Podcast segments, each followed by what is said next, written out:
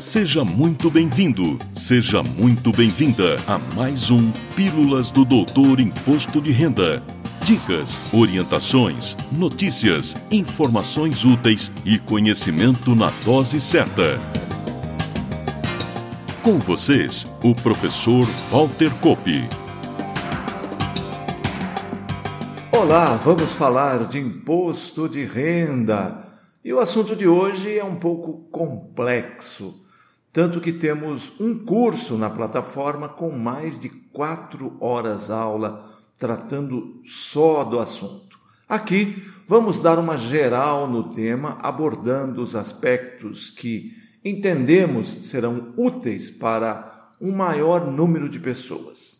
Nosso foco principal será o ganho de capital na alienação dos bens imóveis de início, lembramos que a Receita Federal disponibiliza anualmente um aplicativo bastante amigável para a apuração do ganho de capital. É o GCAP.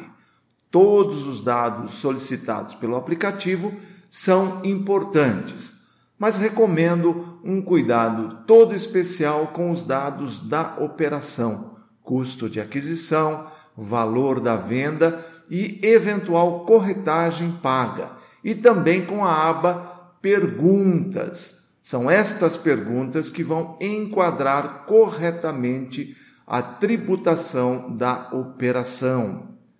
Por falar em tributação, vamos começar pelos casos de redução e isenção.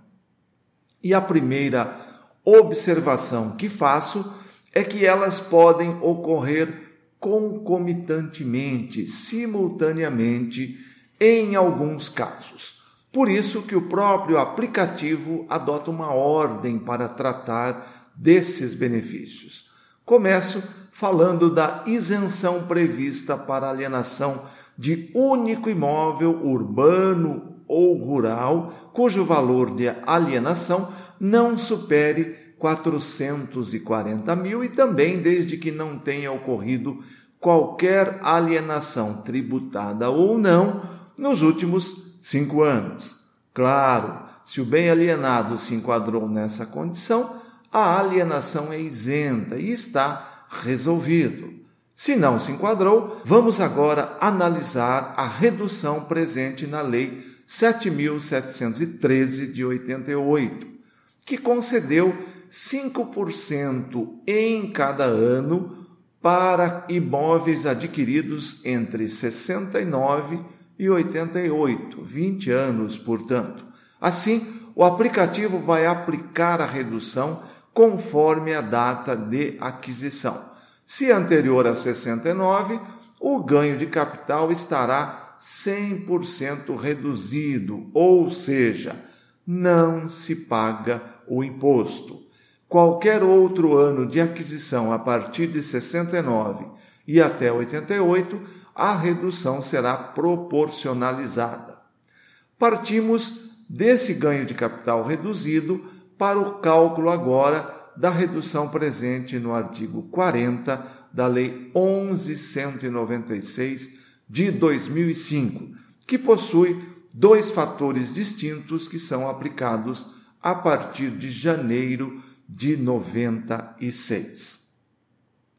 E a última isenção é a que trata da alienação de um ou mais bens imóveis residenciais para a aquisição de um ou mais imóveis residenciais. Tudo isso em um prazo de 180 dias.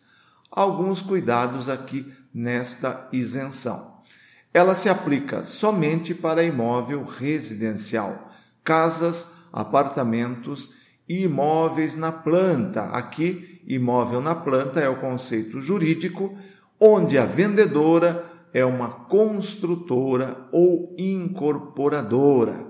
Não pode ser usado o benefício da venda para construção ou término de construção se a utilização do produto da venda na aquisição de outro imóvel residencial for parcial, a parte não utilizada será tributada e fará jus às demais reduções que já citamos.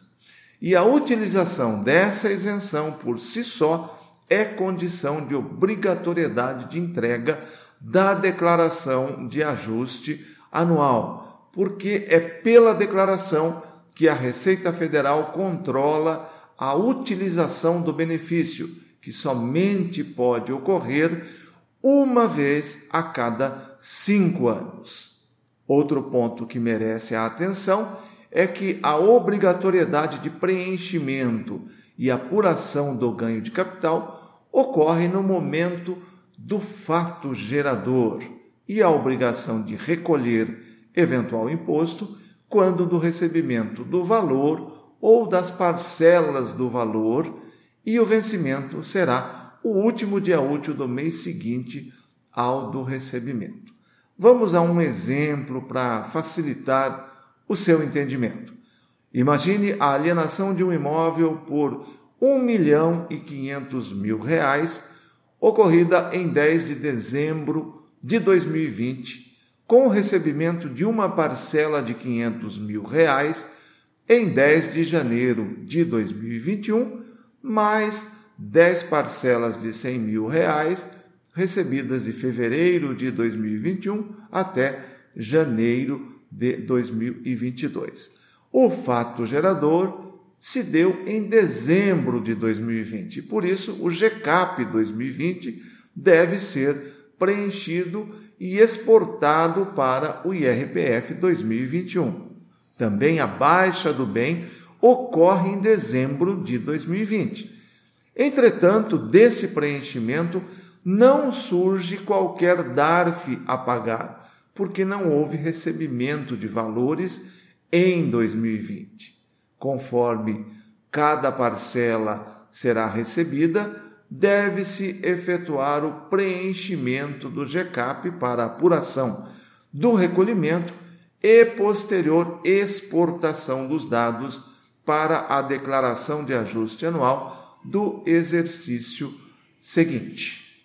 E para finalizar, mas claro, sem esgotar o assunto, lembramos do tratamento especial que existe com relação à venda de um imóvel a ser adquirido com recursos de financiamento imobiliário. Este é um dos casos em que juridicamente ocorre um efeito suspensivo sobre o fato gerador, que depende da aprovação do referido financiamento para que o negócio em si ocorra. Por isso, ainda que haja um compromisso escrito, contrato entre as partes, ou mesmo o pagamento de um sinal em garantia do negócio, o fato gerador somente ocorrerá com a aprovação do financiamento, momento em que, inclusive, deverá ser oferecido à tributação o valor recebido a título de sinal. Importante, essa condição deverá constar do contrato, ainda que particular, entre as partes. Estamos chegando ao final de mais esse episódio. E peço licença para deixar meu pedido a você que está ouvindo pela primeira vez e você que virou freguês e está por aqui toda semana. Deixe seu like, seu gostei aí na plataforma que você me ouve. E se estiver vendo e ouvindo pelo nosso canal no YouTube, deixe seu like, se inscreva no canal e compartilhe com seus contatos.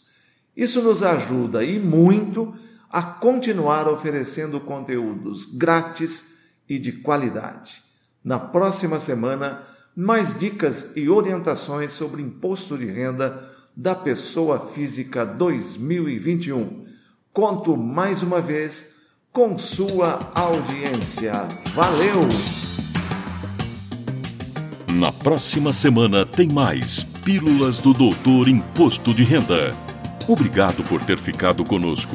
Espalhe a novidade aos amigos. Mande suas sugestões de pauta, seus elogios e suas críticas para pílulas.doutorir.com. Até lá!